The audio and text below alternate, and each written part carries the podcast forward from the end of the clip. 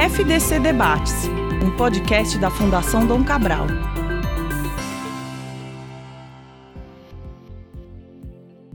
Olá para você que me escuta agora, seja bem-vinda e bem-vindo a mais um FDC Debates. Eu sou Tomás Castilho.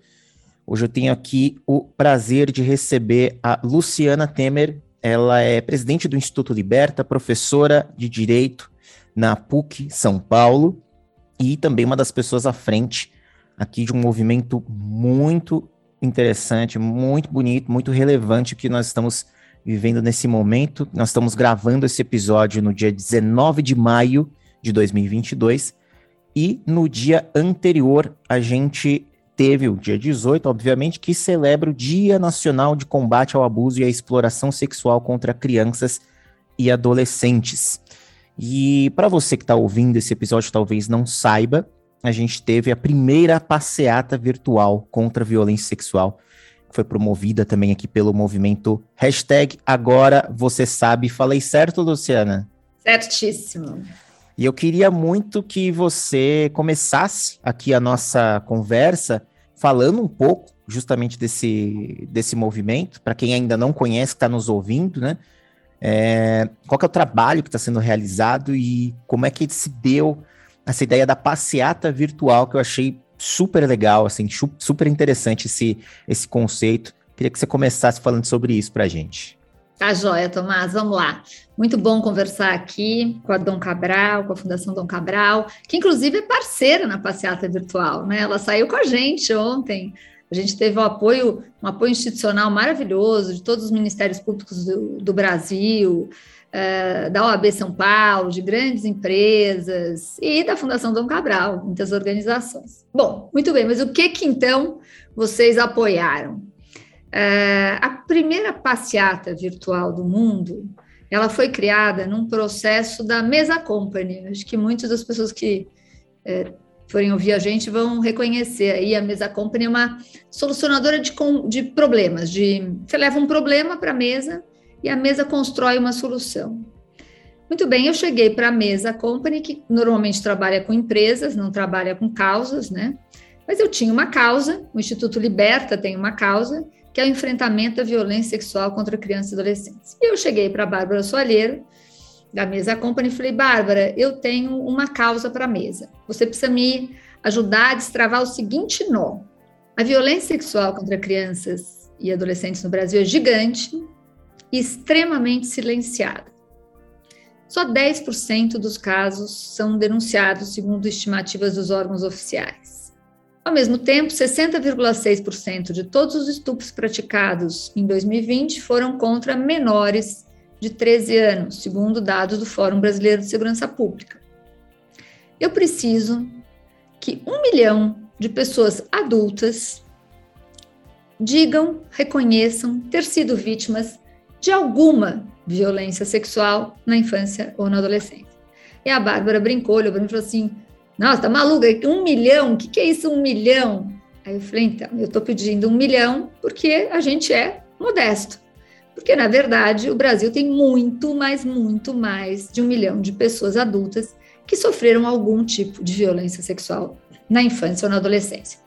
E eu sei que conseguir isso é muito difícil, porque as pessoas ainda têm constrangimento. E aí depois a gente pode falar sobre constrangimento. A partir disso tudo, a gente entrou em sessão da mesa, que são cinco dias de imersão com especialistas, não são especialistas de violência sexual, aliás, a única realmente especialista éramos eu mais duas pessoas. O resto era a gente da área de comunicação, de tecnologia, e a gente criou, a partir desse, desse, enfim, dessas reuniões de cinco dias, a mesa criou a passeata virtual, que nós lançamos ontem. O que é a passeata virtual? Nós estamos convidando pessoas adultas de mais de 18 anos a entrarem no site agora você sabe.com.br. Primeiro, se identificarem como vítimas ou não de violência sexual. Tem um primeiro íconezinho que diz: Eu já fui vítima. A pessoa vai lá e vai entender violência sexual não é só aquela situação extrema de estupro que está no imaginário das pessoas, né? Essa violência pode não ter tido nem toque e ainda assim é violência sexual. Ela pode ser virtual e ainda assim é violência sexual pelo Código Penal. A gente, tá, a gente traduziu as leis de violência sexual que estão no Código Penal. Muito bem. Aí a pessoa reconhece que foi vítima, clica em gravar. Vai aparecer um círculozinho, ela vai botar o rosto dela lá e vai dizer três frases que vão aparecer ali no, como se fosse um prompter, que é violência sexual contra crianças e adolescentes. É uma realidade, eu fui vítima e agora você sabe.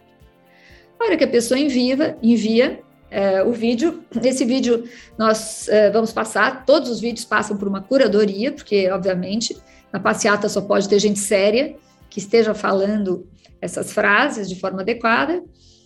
E a gente saiu com a primeira etapa da passeata virtual ontem, no qual milhares de pessoas, e muito interessante ver os rostos, porque tem Surpreendentemente, tivemos muitos homens, o que foi uma felicidade para nós, porque a gente sabe que se é difícil para as mulheres, muito mais difícil para os homens.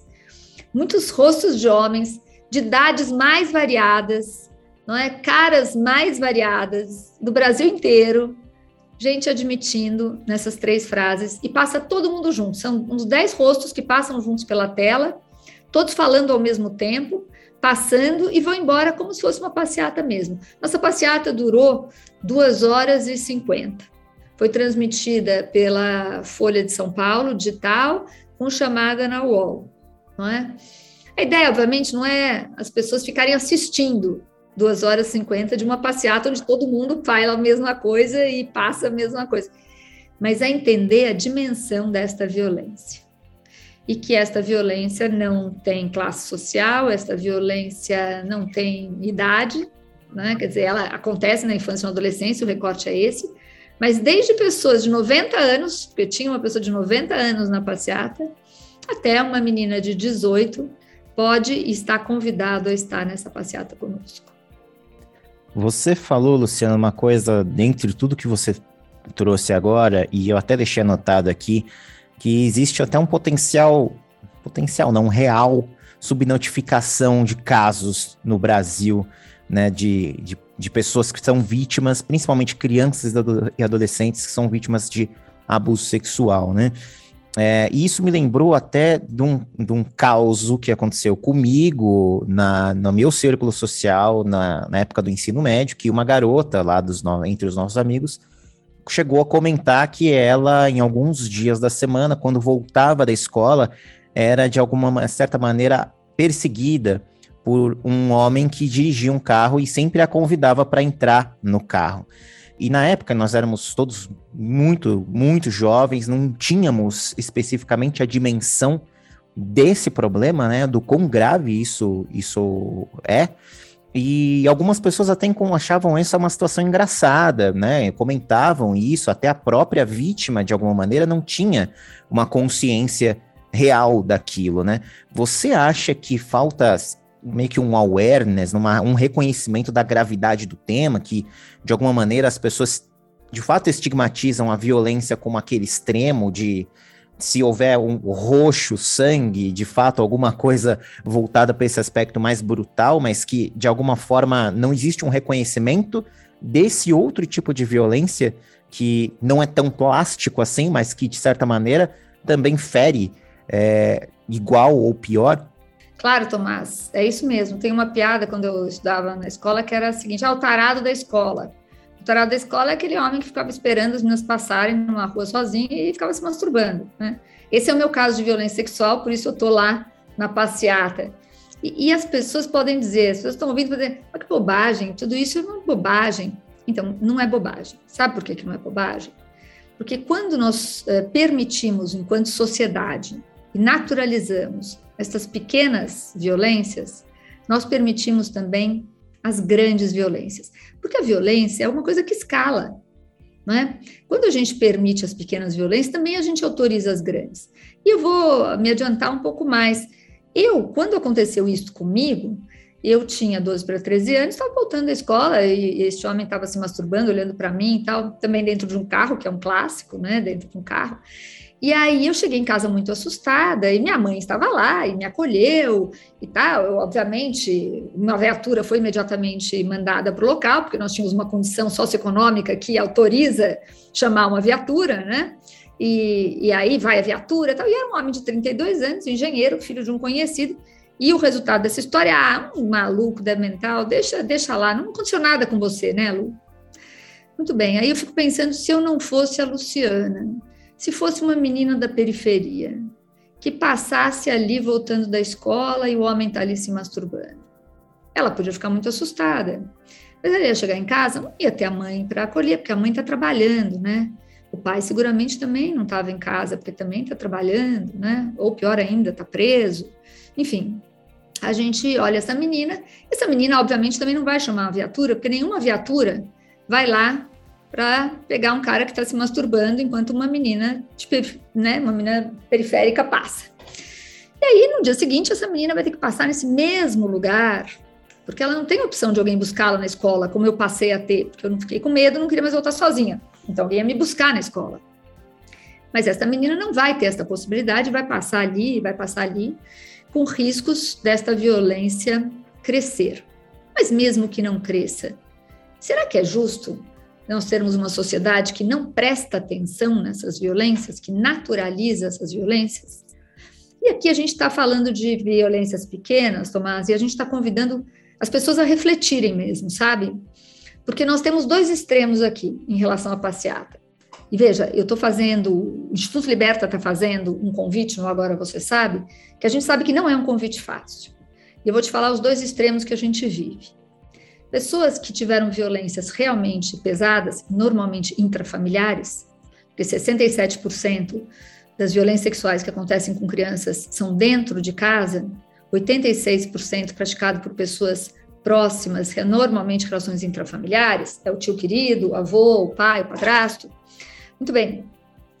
Uh, pessoas que viveram violências realmente graves e traumáticas, elas têm dificuldade de falar sobre a violência, o que é compreensível. Então, muitas têm resistência de vir à passeata porque têm dificuldade de se deparar com essa violência. Em compensação, existe um número imenso de pessoas que passaram por situações como a da sua amiga, como a minha e como outras tantas, que olham e falam: Ah, mas que bobagem, não vou participar dessa passeata, né? Comigo não aconteceu nada. Então, comigo não aconteceu nada, então eu não vou. Não é? E a gente está convidando justa e especialmente essas pessoas que não se traumatizaram com a violência. Porque, de fato, nós precisamos dar a nossa voz para proteger as futuras gerações. Não se trata mais sobre o que aconteceu com a gente. Tanto é que o movimento, agora você sabe, não pede o seu nome, não pede a sua história, só pede a sua força, a sua força na sua voz, junto com tantas outras vozes, dizendo: violência sexual contra crianças e adolescentes é uma realidade, eu fui vítima e agora você sabe. Porque é esta voz dessas pessoas adultas, estruturadas, que, para as quais não cabe mais o constrangimento de terem sido vítimas de alguma violência na infância ou na adolescência, a voz dessas pessoas pode proteger crianças e adolescentes de passarem por essas uh, situações de violência. Então, é, é disso que se trata, não é? Da força do coletivo ajudando a começar um processo de mudança de uma realidade. A gente não é ingênuo. A gente não acha que uma passeata virtual vai resolver o problema da violência contra crianças e adolescentes. Obviamente não se trata disso. Se trata de um esforço para colocar na pauta da sociedade a violência sexual, porque ela não está. Ela não está. Eu faço a provocação, né? É, vítima de estupro no Brasil é rápido, mulher. Todo mundo fala em mulher. E essa resposta está errada vítima de violência sexual no Brasil é menina, de menos de 13 anos de idade. Ah, Luciana, mas isso é bobagem, é questão de gênero. É mulher, menina, tanto faz. Não, uh-uh, não tanto faz. Não tanto faz porque a gente está falando de construção de política pública. É sobre isso também o Levante. Construção de política pública. Pressão para a construção de política pública. Quando você fala em violência contra a mulher, que é algo que está mais do que na pauta hoje da sociedade, violência contra a mulher, você tem construção de políticas de repressão. Então, você tem, por exemplo, Lei Maria da Penha, crime de feminicídio, importunação sexual, é, é, construções super importantes para o enfrentamento dessa violência. Mas quando a sociedade entender que a violência sexual é contra crianças e adolescentes majoritariamente, a gente vai mudar o foco e vai começar a falar de educação, de prevenção. A gente vai falar de escola, que é o que o Liberta acredita. É preciso falar sobre prevenção a violências sexuais e, sexu e relações sexuais saudáveis com crianças e adolescentes. Não, é? É, não, tem, não tem outro caminho, Tomás. Esse, esse é o caminho. Até porque quando a gente pensa que as violências são intrafamiliares, lógico que as famílias falarem é importante, mas é, a gente não pode deixar só com as famílias esse discurso. E de que família nós estamos falando no Brasil? Não é? Tem mais isso. Então a gente tem que levar essa questão para as escolas. Mas a gente só vai conseguir isso de verdade quando isso for um problema para a sociedade. E o Liberta e o Agora Você Sabe estão tentando transformar, olha que ironia, a violência sexual contra crianças e adolescentes num problema e num imenso desconforto social. Legal você ter trazido esse ponto, Luciana, porque estava pensando aqui até no fato de que na própria Constituição Federal a gente tem uma obrigação como sociedade de lutar, de, enfim, administrar a, a, a saúde e o bem-estar da criança e do adolescente, né? E aí eu queria muito trazer esse ponto de vista, até por nosso lado aqui da Fundação Dom Cabral, como escola de negócio, como organização, eu queria muito saber a sua opinião, seu ponto de vista sobre como é que as organizações, por que, que as organizações deveriam, então, se ocupar dessa questão e como elas poderiam contribuir é, efetivamente nesse, no combate a, esses crimes? Olha, essa é uma pergunta ótima que eu adoro. Eu vou, eu vou te dizer por quê. Eu fui delegada de polícia, né? Há muitos muitos anos atrás. E realmente, assim, eu sempre gosto de dizer, não tinha Lei Maria da Penha quando eu fui delegada de polícia. 35 anos atrás, não tinha Lei Maria da Penha. E mais do que isso, eu, em cinco anos de delegacia, nunca registrei a ocorrência de uma mulher rica, né? porque era uma questão periférica era gente lá da comunidade que sofria violência, porque violência contra a mulher, gente, foi muito feio já. As pessoas não falavam sobre isso. E não tinha nenhuma empresa, Tomás, que quisesse associar o seu nome a esta causa. Olha só como a gente caminhou. Hoje, as empresas disputam a tapa, quem é que tem mais ações de empoderamento de mulher e de enfrentamento à violência o que é uma maravilha, não é uma crítica, não, é que bom que é, porque essa é uma violência enorme que tem que ser combatida cotidianamente. Mas hoje, empresas, organizações se associam a esta causa, que há 35 anos eu garanto para você que era uma causa feia, que ninguém queria falar e ninguém queria se associar. E se você olhar hoje, a violência sexual contra crianças e adolescentes está exatamente no mesmo lugar que a violência contra a mulher estava há 35 anos atrás. Eu vou te dar um exemplo. Nós fizemos aqui uma ação há dois anos com uma ação grande do Liberta, distribuição de máscaras e tal, e a gente foi patrocinado por duas grandes empresas, até mais que duas, mas duas que realmente é, patrocinaram mais pesadamente essa ação, que foi uma maravilha. E a gente conseguiu autorização para que dentro das máscaras, que tinha o hashtag não se cale, saísse o nome da empresa. Nenhuma das empresas quis colocar o seu nome dentro da máscara.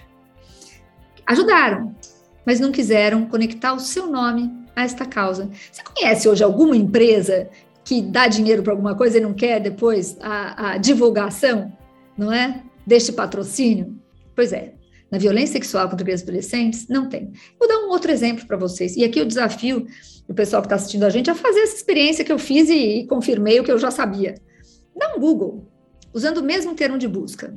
Violência sexual, é, empresas engajadas no combate à violência sexual contra mulheres. É, empresas engajadas na violência sexual contra crianças e adolescentes.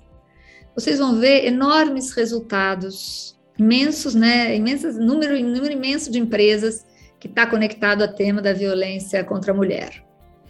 Agora, veja o resultado da violência sexual contra crianças e adolescentes. Você vai encontrar governo federal, campanhas, organizações, provavelmente o Liberta vai estar lá na primeira página, Childhood, a Unicef, não é? Que são as organizações que realmente cuidam desse enfrentamento. Você não tem empresas engajadas. Como é que as empresas podem ajudar, as organizações podem ajudar. Vamos tirar este assunto da invisibilidade. Violência contra a mulher não é um assunto bonito, não é um assunto fácil, mas a gente conseguiu colocar na pauta da sociedade. Isto é muito importante para que um dia esta violência acabe. A gente precisa colocar a violência sexual contra crianças e adolescentes na pauta da sociedade. Esta fala que eu estou fazendo aqui, ela tem que ser natural na boca de qualquer pessoa. Porque veja, a gente se reúne no bar e a gente discute política de drogas, a gente discute educação, saúde, a gente discute violência contra a mulher, a gente discute descriminalização do aborto. Quero desafiar aqui quem é que discute violência sexual contra crianças e adolescentes. A gente tem que discutir violência sexual contra crianças e adolescentes. Olha, se eu estou dando um dado aqui, né, que tem mais de quatro meninas de menos de 13 anos estupradas por hora no Brasil, que enquanto a gente conversa aqui, quatro meninas de menos de 13 anos estarão sendo estupradas no Brasil, como é que a gente não está falando disso? Como é que a gente não está o tempo inteiro olhando para isso? E veja, olha a consequência de não falar disso. 18% de evasão escolar no Brasil é de meninas que engravidam precocemente. Em 2019, nós tivemos mais de 21.500 meninas menores de 14 anos grávidas, do que temos registro nesse Brasilzão, hein? Não estamos falando de subregistro, não. E a gente sabe que 10% só das violências sexuais são denunciadas. São denunciadas. Então, olha da dimensão do problema que a gente está falando. Olha tudo que decorre dessa menina engravidar. Seis entre dez, a pesquisa do IBGE, seis entre dez mães adolescentes não estudam nem trabalham. Não é? 29% é a taxa de gravidez recorrente quando você engravida na adolescência. Ou seja, quando a gente fala de violência contra a mulher, de violência doméstica, é super importante. Mas eu venho dizendo sempre, a gente tem que jogar o nosso olhar para a prevenção, porque é muito mais fácil empoderar uma menina de 10 anos do que uma mulher de 30 que passou 30 submetida à violência. Então a gente tem que puxar o nosso olhar como você disse, o artigo 227 da Constituição trata criança e adolescente como prioridade absoluta. Só falta a sociedade começar a tratar criança e adolescente como prioridade absoluta. E aqui a gente não está falando só de. Tem muita gente lutando, muitas organizações lutando por educação, empresas apoiando a educação, mas a gente tem que falar de uma educação lato senso uma educação para a cidadania, uma educação para a vida. Não é só de conteúdo, nem de, de índice do IDEB que a gente tá, tem que falar. A gente tem que falar de uma proteção integral. E num país com a alta vulnerabilidade social que nós temos também, é preciso que se entenda a escola como este espaço de proteção, não só um espaço de conteúdo. Eu vou fazer mais uma pergunta para você, somente, Luciana, porque eu acho que essa, para mim, pessoalmente, acaba sendo a pergunta é, mais difícil, porque eu não sou pai, não tenho filhos, enfim, mas tenho uma sobrinha de 7 anos de idade, então esse é um assunto que muito me interessa também como cidadão. Interessaria de qualquer maneira, mas a mim toca num nível pessoal, né? É, e eu vi no meio das minhas pesquisas procurando, né, vem, vendo a hashtag e lendo os depoimentos no, no Twitter, né, da hashtag Agora Você Sabe, e eu recomendo até quem estiver ouvindo faço mesmo, faça esse exercício. Acho que é, é, é, abre os olhos, é bastante esclarecedor em muitos níveis, assim, do que, que a gente está lidando aqui. É, mas eu me deparei com, até com uma chamada, um, um bannerzinho, é, que traz uma pergunta, e eu queria muito repetir essa pergunta aqui no, no áudio, porque eu me deparei exatamente com esse mesmo questionamento, né? E a pergunta é: quem protege crianças e adolescentes dos perigos que ninguém vê? E aí eu fiquei me deparando exatamente com isso, assim, né? Tipo, eu preciso, de alguma maneira, preparar os meus filhos, meus sobrinhos, netos, o que quer que seja, para lidarem com esse tipo de horror do mundo, é, ou de alguma maneira eu tento privá-los disso ao máximo, né? Eu me pergunto exatamente é, como uma pessoa que não tem o lugar de fala especificamente nisso, na criação direta, mas de alguma maneira eu acho que é uma preocupação que tem muita gente que, que vai ter, né? Eu, eu tenho que de fato expor o, o meu filho, minha filha, para essas coisas que de fato acontecem, como é que eu consigo de alguma maneira assessorá-lo quando não estou presente, né? Na escola, que quer que seja. Queria muito te ouvir acerca disso. Tá, ó, quando você usa a palavra expor essas crianças, você está usando num sentido negativo, que é a maior, maior preocupação das pessoas, né? Quando você fala, eu tenho que expor as minhas crianças a esse tipo de, de violência, de violência no seguinte de conhecimento desta violência, é, é ruim, né? Como é que você vai falar de violência com uma criança pequena e tal? Então eu entendo sua preocupação, mas eu quero dizer que hoje você tem materiais incríveis, tanto filminhos produzidos como livrinhos, que tratam do assunto sem tratar diretamente do assunto. É, porque, logicamente, você não vai sentar para uma criança de 5 anos e falar, minha filha, criança, vem aqui que eu vou te falar sobre abusos sexuais. Né? Não, não é sobre isto. Mas sim, você tem obrigação, como pai, como tio, como mãe, de proteger as crianças, é, ensinando a elas como, como se protegerem. Por quê? Porque a maioria dos abusos com crianças pequenas, eles não acontecem numa situação de força, eles acontecem num processo de sedução. E a criança, ela é manipulada em razão da sua ignorância. Não é? A ignorância que, que faz com que a criança permita que aquilo aconteça.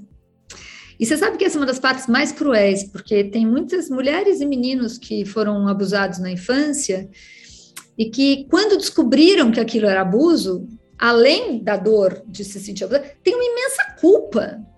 Porque falam, eu permiti, eu consenti, como se fosse possível uma criança consentir, não é? E, e acho que esse trauma é quase pior do que o próprio abuso em si, porque você se sente responsável por aquilo que aconteceu com você. Então, sim, é fundamental que se fale, e aqui a gente está falando, né, você como tio, os pais e tal, mas a gente sabe que a maioria não tem condições, então a escola tem que ter esse papel de ser o espaço que ensina a criança o que pode e o que não pode, não é os limites do seu corpo, o que deve ser permitido, o que não deve. Até porque tem estudos que mostram que quando a criança está empoderada dessas informações e alguém tenta algum gesto de abuso e ela reconhece que aquilo é um abuso, ela mesma fala não. E quando ela diz não, isso normalmente afasta o abusador, porque ele está, na verdade, se aproveitando da ignorância. Quando ele vê que ele está em risco, que aquela criança sabe que vai falar para alguém e tal, ele para. A situação de... Lógico, a gente está falando de um recorte de abuso, tem abusos que são violentos e tal. Então, estamos falando de um recorte, é, mas que é muito comum. Então é muito importante empoderar as crianças. Mas eu queria falar de uma outra coisa da, do perigo que a gente não vê e que aqui é são as, as redes né, sociais e a internet e a pornografia que está nas redes. Isso aqui dá uma outra conversa de mais três horas. Então fica aqui só um tiquezinho de alerta aqui para dizer o seguinte: a violência virtual sexual contra crianças e adolescentes hoje é muito grande muito grande. E não tem nenhuma criança a salvo, e nem adolescente. Então é bom os pais e mães que estão ouvindo a gente saibam que não, o seu filho, a sua filha não está a salvo. Ou pelo menos não está a salvo de construir a sua sexualidade ou entender o que é sexo a partir da pornografia. Porque é isto, gente. As crianças e os adolescentes estão assistindo pornografia. Por quê? Porque a pornografia está na internet, livre e gratuita para quem quiser acessar. E a pornografia ensina uma sexualidade bem perversa e bem não real, né? mas que passa a ser real porque começa a ser uh, o conceito do que é uma sexualidade, do que é uma relação sexual para essas crianças e jovens. Então, sim, a internet é um dos perigos que precisam ser olhados pelos pais, porque ele está aí e são riscos que muitas vezes a gente não vê. Sensacional. Queria muito agradecer sua presença aqui, Luciana, presidente do Instituto Liberta, professora de Direito da PUC de São Paulo. Muito obrigado pela conversa. Eu acho que trouxe aí informações e principalmente oportunidade para quem não conhece ainda o, o, projeto, a hashtag, agora você sabe, procurar nas redes. É, queria que você usasse esse espaço final aqui para deixar o recado que você achar pertinente, de algo que a gente ainda não tenha discutido aqui na nossa conversa, também deixar potenciais contatos para que as pessoas conheçam mais também a iniciativa.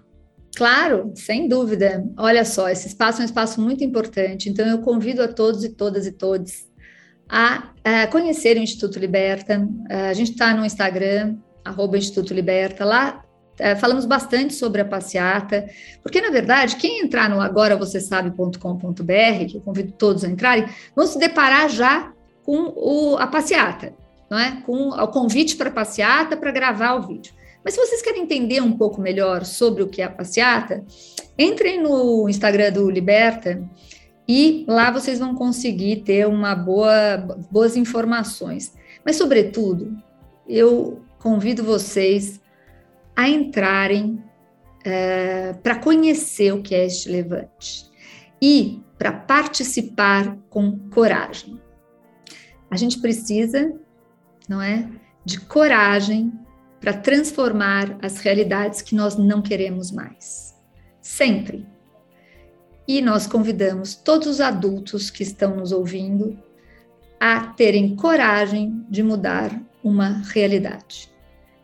Leiam o que é ser vítima de violência sexual, identifiquem se vocês foram ou não, para quem não sabe, obviamente, vítima de alguma violência sexual, e venha conosco para a segunda etapa da passeata virtual.